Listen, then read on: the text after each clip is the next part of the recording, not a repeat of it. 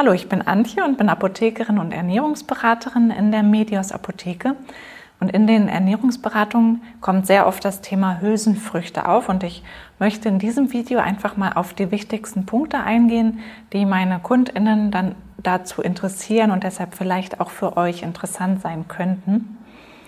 Zu den Hülsenfrüchten gehören ja alle Bohnen, Erbsen und Linsen, aber auch Erdnüsse und Lupinen, die man da vielleicht intuitiv gar nicht so einordnen würde.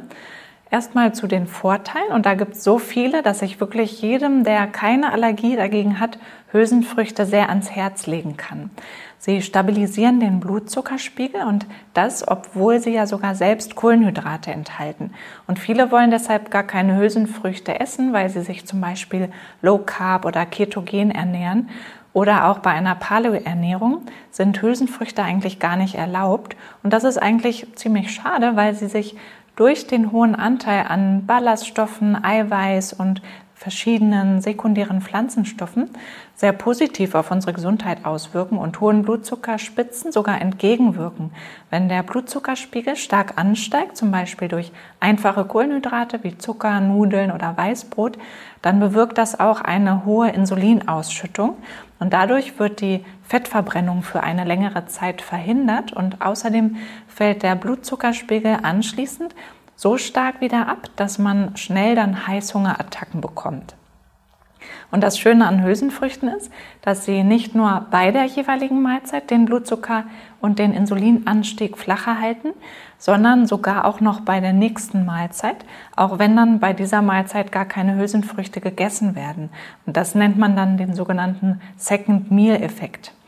Und deshalb gibt es eigentlich kaum ein Lebensmittel, das besser geeignet ist, um Körperfett zu reduzieren.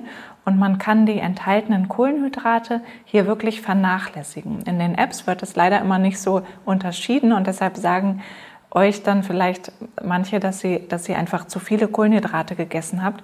Aber es gibt eben gute und schlechte Kohlenhydrate und die in Hülsenfrüchten müsst ihr wirklich nicht vermeiden. Ein anderer Vorteil ist auch der hohe Ballaststoffanteil. Bezogen auf die Kalorien haben sie genauso viele Ballaststoffe wie Gemüse.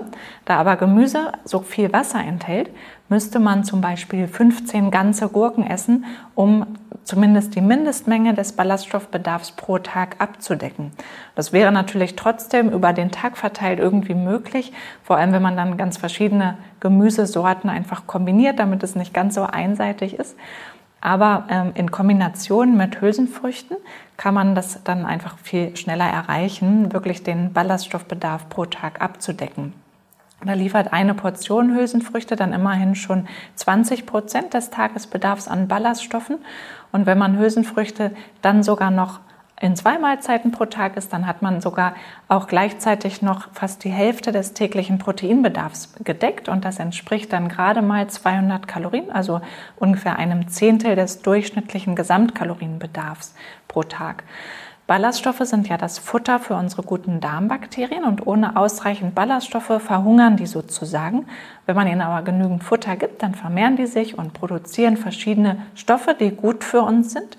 Und wir wissen ja heute, dass bei sehr vielen Erkrankungen ein aus dem Gleichgewicht geratenes Mikrobiom eine ganz große Rolle spielt. Und deshalb ist es so wichtig, dass die Bakterien täglich ausreichend Futter bekommen und sich dadurch dann ständig vermehren können.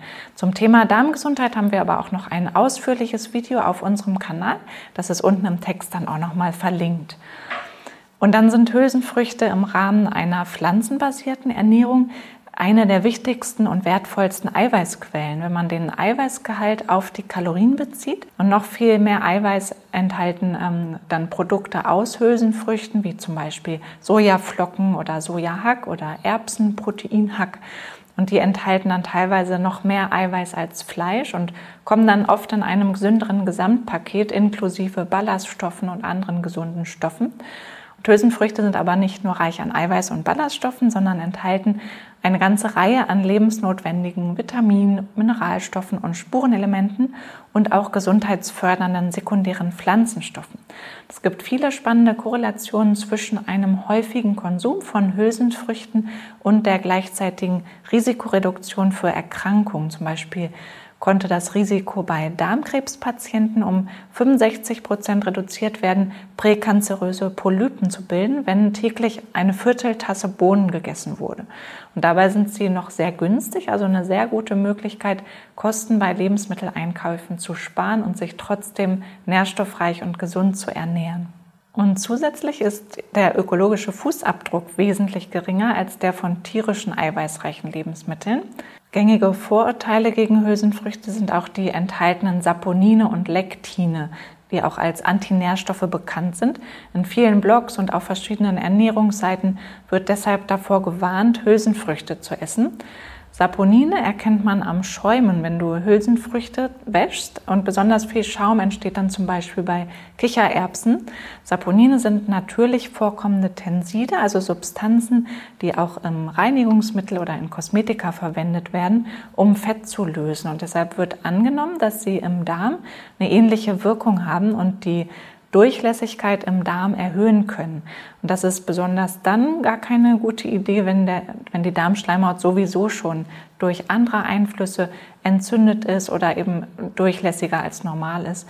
Auf der anderen Seite liegen aber auch Daten dazu vor, dass Saponine das Risiko für Krebserkrankungen senken können, antibakteriell wirken, auf krankmachende Erreger und auch cholesterinsenkende Eigenschaften haben. Es gibt aber auch gute Maßnahmen, um den Saponingehalt in Hülsenfrüchten stark zu reduzieren, und zwar durch Keimen, Einweichen, Kochen und Waschen. Da reduziert sich dann der Saponingehalt. Also zum Beispiel erst für ein paar Tage keimen oder alternativ mindestens zwölf Stunden in Wasser einweichen, dann abwaschen und danach mindestens 40 Minuten kochen oder je nach Sorte auch länger.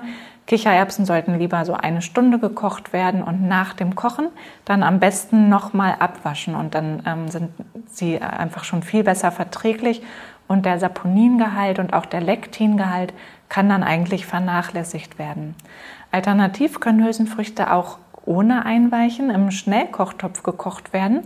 Und dann reicht schon eine Kochzeit von 30 bis 45 Minuten aus oder bei Linsen sogar nur acht bis zehn Minuten. Man sollte dann nur im Anschluss noch etwas Zeit einrechnen, um den Druck aus dem Topf entweichen zu lassen. Und das ist natürlich sehr praktisch, gerade wenn man sich die Einweichzeit sparen möchte. Man kann Hülsenfrüchte auch in etwas Kochwasser für ungefähr zwei bis drei Tage im Kühlschrank lagern oder auch portionsweise auch wieder in Kochwasser einfrieren. Viele sagen dann in den Beratungen immer zu mir, ja, aber so viel Linsen und Erbsen kann ich ja gar nicht essen. Das ist doch total eintönig und langweilig. Und das dachte ich früher ehrlich gesagt auch immer. Ähm, das liegt, glaube ich, auch daran, dass es in Deutschland einfach gar nicht so viele traditionelle Gerichte mit Hülsenfrüchten gibt. Ich kannte früher zum Beispiel auch hauptsächlich Erbsen, äh, Erbseneintopf oder Linseneintopf.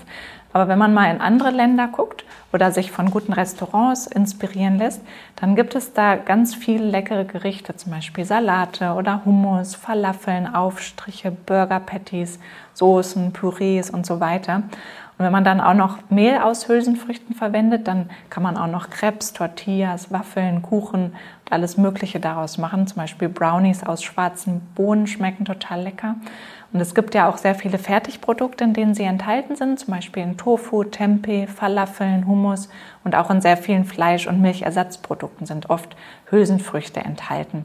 Da gibt es dann immer gesündere und ungesündere im Angebot. Wir können auch gerne nochmal ein separates Video dazu erstellen, wie man bei Fertigprodukten erkennen kann, ob sie gesund sind oder eher ungesünder sind. Schreibt uns doch auch gerne mal in den Kommentaren, was eure Lieblingsrezepte mit Hülsenfrüchten sind. Wir verlinken auch selbst noch mal ein paar Rezepte unten im Text unter dem Video. Und wenn ihr Hülsenfrüchte nicht so gut vertragen solltet, weil ihr Blähungen davon bekommt, dann kann ich euch wirklich beruhigen, weil es sehr viele gute Belege dafür gibt, dass sich die Darmbakterien ganz schnell daran gewöhnen und dann man einfach gar keine Beschwerden mehr davon bekommt. Da ist es dann ganz sinnvoll, erstmal mit besser verträglichen Sorten, wie zum Beispiel roten Linsen, zu starten und sie auch immer vor dem Kochen wirklich einzuweichen. Bei roten Linsen ist es nicht unbedingt notwendig, aber bei allen anderen Sorten würde ich auf jeden Fall empfehlen, sie immer vor dem Kochen mindestens zwölf Stunden lang in kaltem Wasser einzuweichen.